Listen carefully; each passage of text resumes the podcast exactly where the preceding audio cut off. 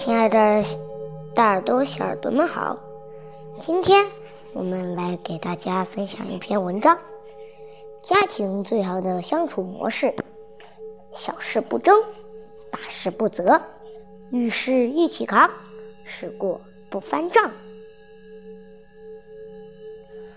歌德说：“无论是国王还是农夫，只要家庭和睦，他便是最幸福的人。”家庭的温度，往往决定了一个人生活的幸福程度。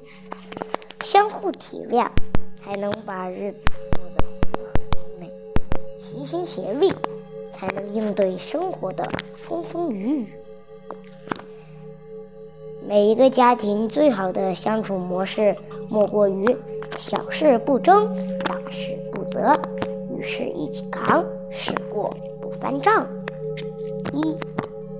小事不争。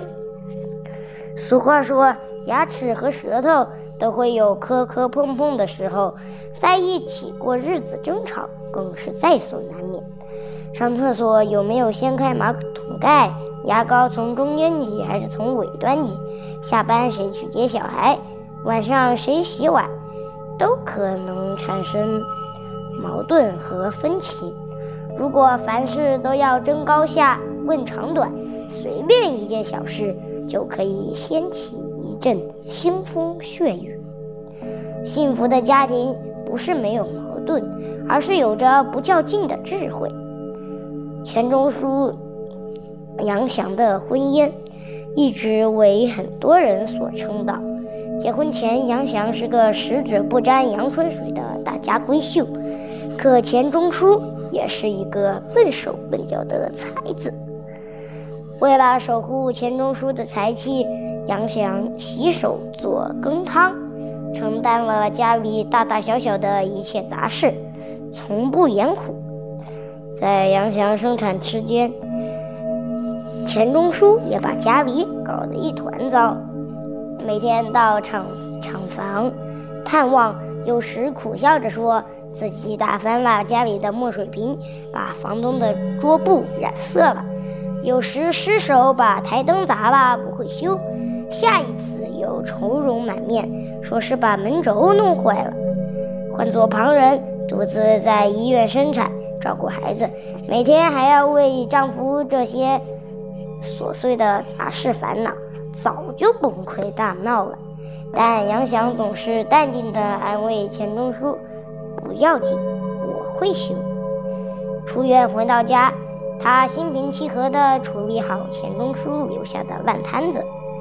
杨翔平素爱干净，但钱钟书生性不拘一格。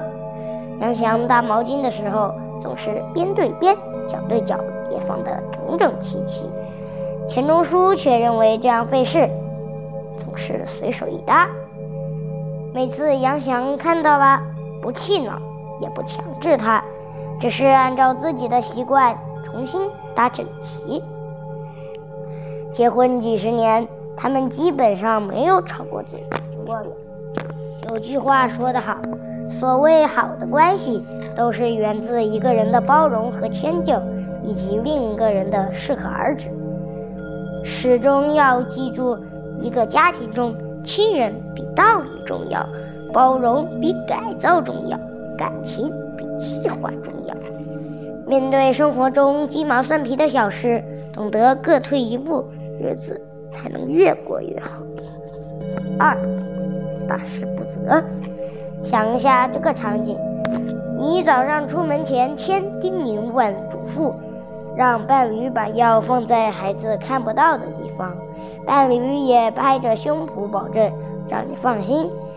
可正当你焦头烂额处理工作的时候，却接到了伴侣的电话，说孩子吃错把药，已经送往医院了。你急匆匆地赶到医院，见到伴侣的第一句话是啥？早上跟你说吧无数遍，你是不是总把我的话当耳旁风？你一天在家啥事也不做，连孩子也照顾不好，你说说你还有什么用？我告诉你，今天孩子有什么三长两短。你看着办。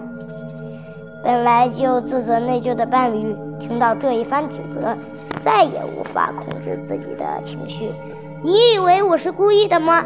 你觉得在家带孩子很轻松是吗？我还真不伺候了。揭短、比惨，互相指责，然后恶语相向。其实很多时候，家庭中的战争就是这样爆发的。遇事不能冷静地去解决问题，只顾得上责备对方，这种沟通方式，在心理学上叫做异化的沟通方式。当一个人在情绪上头时，深藏于内心的关心，很可能就变成了脱口而出的责备。正确的解决方式是啥？杨澜说过这样的一句话：在最无助和软弱的时候，在最沮丧和落魄的时候，有他托起你的下巴，扳直你的脊梁，命令你坚强，并陪伴你左右，共同承受命运。那时候，你们之间的感情除了爱，还有肝胆相照的义气，不离不弃的默契，以及刻骨铭心的恩情。生活难免有磕磕绊绊，在问题面前的反应是一段关系的试金石。当错误已经发生，后果已经造成，一味的发泄情绪、指责对方，不仅无法挽回损失。而且还容易激化矛盾，让对方更加懊恼。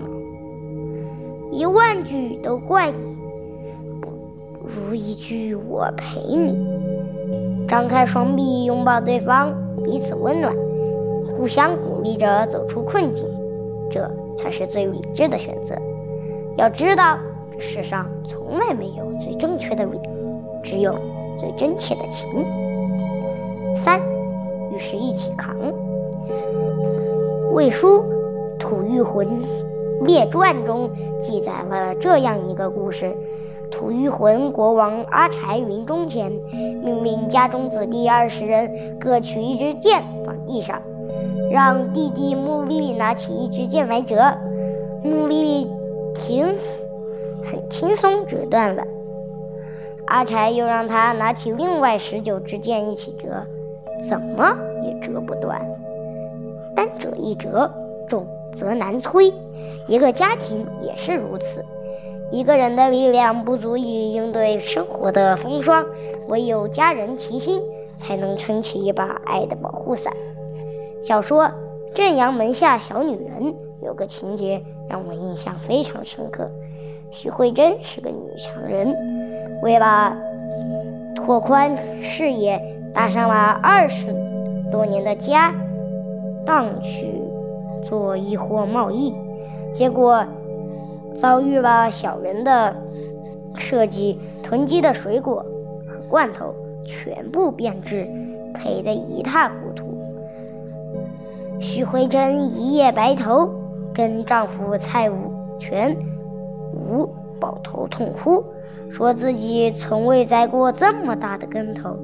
丈夫蔡全武却没有半分责怪，反而宽慰她：“我们还没有完，还有家产，这些年收藏的古董字画，这些上百年的老酒，还有街坊邻居的人情，还有儿女们的亲情。”两人变卖家产，一起四处筹钱，重整旗鼓，终于渡过了难关。周国平曾说。家只是一只小小的船，要载我们穿过那么长的岁月。人生总有猝不及防的意外，家的意义就是在风雨来临之际，为我们建起一个避风港，在一起互相打气，抱团取暖，福祸同担。再大的困难也变得没有那么棘手，再难熬的绝境也会有转机。四。事过不翻账。